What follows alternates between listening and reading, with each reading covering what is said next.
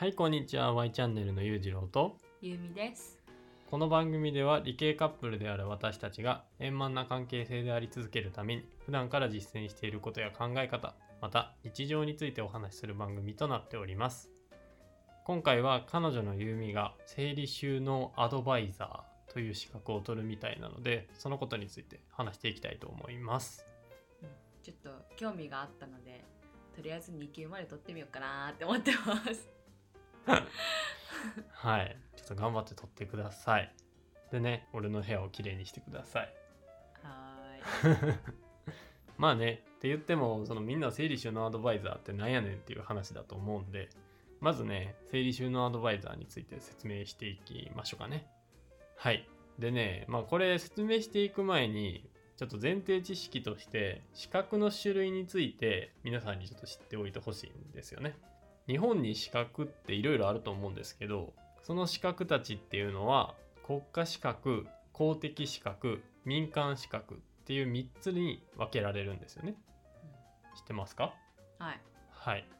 で一つ一つ説明していきますと国家資格っていうのは国が認めてる資格なんですよ。なんで例えば一級建築士とかうん。弁護士とかかなで独占業務っていうその資格を持ってる人しかできない業務があったりする。うん。まあ資格の中で最上位に位置してるようなものかな。だから国が認めてるからこそ難易度がすごい高いよね。本当に合格率数パーとかの世界かな。もうかなり勉強しないとダメみたいな。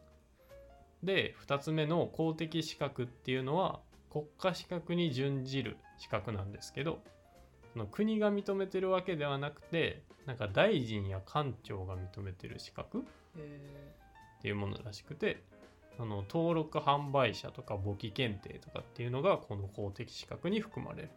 で難易度はすごい高いものもあるらしいけどその国家資格よりかはまだ取りやすいかなみたいなーものが多いかな。で一応その公的資格っていうのは国家資格ではないんですけど公的ってついてるのでその取得した資格っていうのに公的には通用するっていう資格になります。で、その最後の民間の資格、3種類目ですね。っていうものは、民間団体や企業などが独自の基準で認定する資格なんですよね。なので、この民間資格は難易度はすごい低いものが多い。で、民間資格、まあ、これ持ってれば、ある程度その分野においては、まあまあ知識あるのかなぐらいかな。のレベルの、えー資格ってことかな。うんめっちゃ調べてるじゃん。いやまあね話そうと思うからにはねいろいろまとめサイトとかを見ましたよなんかうん、あそうなんだって思ったわ今聞いてて。な自分も調べててへえって思ってうんそうなんかだからね資格資格ってよく資格マニアの人とかいるやんかうんでもそれもやっぱり民間資格ばっか取ってたら転職とかにもあんまり有効にならなくてそうやっぱり手に職をつけるっていう意味では一番最上位にあたる国家資格っていうのを取らないと、まあ、独占業務ができたりするからねっていうのがあるみたいよね。そうそうそうそう。で今ねその資格の国家資格公的資格民間資格っていう3種類について話しましたけどその今回話す整理収納アドバイザーっていうのは最後の民間資格に含まれることになる。なんで正直ねそこまで難易度としては高くない資格だよね。うん。これ実際合格率とか見てみた？うん、2級はねほぼ100%らしい。でも1級でも70%ぐらいらしくて、まあまあじゃあ2級は多分もう行ったら取れんねやろな。うん。で1級もまあちゃんとね勉強したら合格できるかなって感じなんかな。うん、うん。そうね。でまあその整理収納アドバイザーっていうのはハウスキーピング協会っていうところが認定してる資格で、まあ、物とか部屋が片付かない原因っていうのを根本的に解決するメソッドっていうのを学ぶことができる資格らしい。へえメソッドを学ぶんだ。うん、あーなんか片付けにもこういう原理原則みたいなのがあるんかな？うん、そうじゃない、これはこうあるべきみたいな、うん、へえそういうのをね学べるんじゃないかな。うーん。今までではなんとなくやってたと思うけどなんでやるのかどうやるのかみたいなところを学べるのかなみたいな。ああいや面白そうやんそうそうへこれまたなんで撮ろうと思った？きっかけあった？まあなんだろうね。まあ単純に興味があったから。そうなんか結構片付け動画とかを私見るのが、まあ、好きで見てるな。ご存知だと思います見てけども。る見てる。そうなんかまあ自分の部屋も綺麗にしていきたいなって思って、うん。うん、思ったから受けようと思っななんかちょくちょくやってるような。た、うん、でまあさそういう動画をさ YouTube に上げてもあー確かにね。あとはいろんな人の意見聞けたりもするし、うん動画を上げてねそれを見てもらってうん。私はこうしてますみたいなね、うん。ああ確かにね。そうかそうか。そうなんよね。その弓ってすごい掃除道具掃除道具じゃないか。整頓道具かな。みたいなのよく買ってるもんうんうん。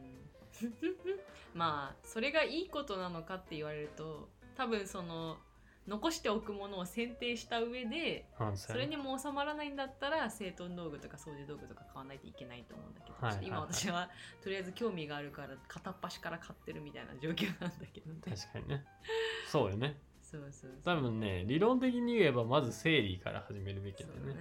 その不要なものを捨ててから整頓っていうのでどうやってきれいに置くかっていうのを考えなあかんけどね、まあ整理せずにねうん。整頓やっちゃってるもんね、まあだからこの整理収納アドバイザー取って、まあ、理論から学んでいこっかなーって思って。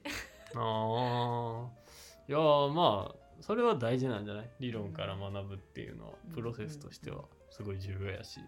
実際ねその動画まで上げるみたいなことになるとさアウトプットまでつながってるわけやからさ。そうだね。うん。それはいいね。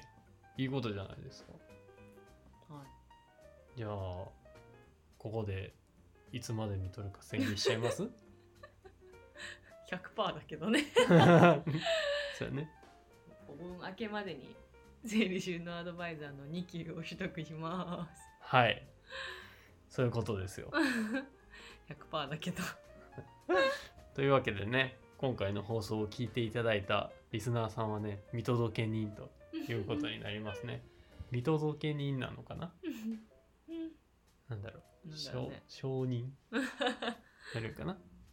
なんでまたねその合格発表後にあのタイトルとして「彼女が整理収納アドバイザーに合格した件」っていうタイトルでねうん。配信したいなと思いますね。了解しました、まあじゃあその時に、まあ、どういう試験をやったとか、うん。どういうこと学べて面白かったとか話話しますね。ああいいやん。そういうの共有してほしい。面白そう。はい。ではね頑張ってください。はーい。もう納期半月ぐらいしかないですけどね。もうすぐだね。うん。もう明日ぐらいにはもう応募しましょう。申し込まないとね。そうそうそうそう。ああそうやわ。あのな、整理収納アドバイザー調べてたら、うんあの大悟とうん。うん多部未華子さん。うーん。なんか食べみかこは知ってたけど。なんか取得してるらしいよ。へそうそうそうそう。あのユーキャンのチャレンジ企画みたいなんで。そう。あの大悟っていうウィッシュの方な。うん。ウィッシュウィッシュの方な。ウィッシュウィッシュなんて言ってる。ウィッシュウィッシュゲームみたいな。第5ゲームやったっけ第5そんな。第5のあるんだ。みたいなそうそう。ウィッシュゲームの方な。そう。はい。ちょっとね最後話はそれちゃいましたけどね。今回はユーミに整理収納アドバイザー2級をねお盆明けまでに取得するっていうことを宣言してもらいました。宣言。宣言です。宣言ってねななんだろうね。100%だけどね合格率。いややっぱりその何かを成し遂げようとするときは周りにこうね観察してもらった方そうが有有言実行ってあるし、ね、そうそうそうそうそうそうそうそう。うんこれでねもう取るしかないんでそう取るしかないね、うん。発信しちゃってるからねもう。そうそうそうそう。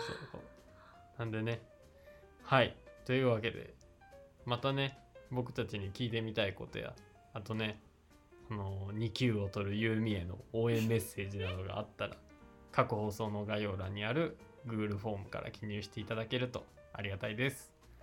応援メッセージ待ってます。お気軽に。どうぞ。はいそれではまた次回の放送でお会いいたしましょう。さよなら。さよなら。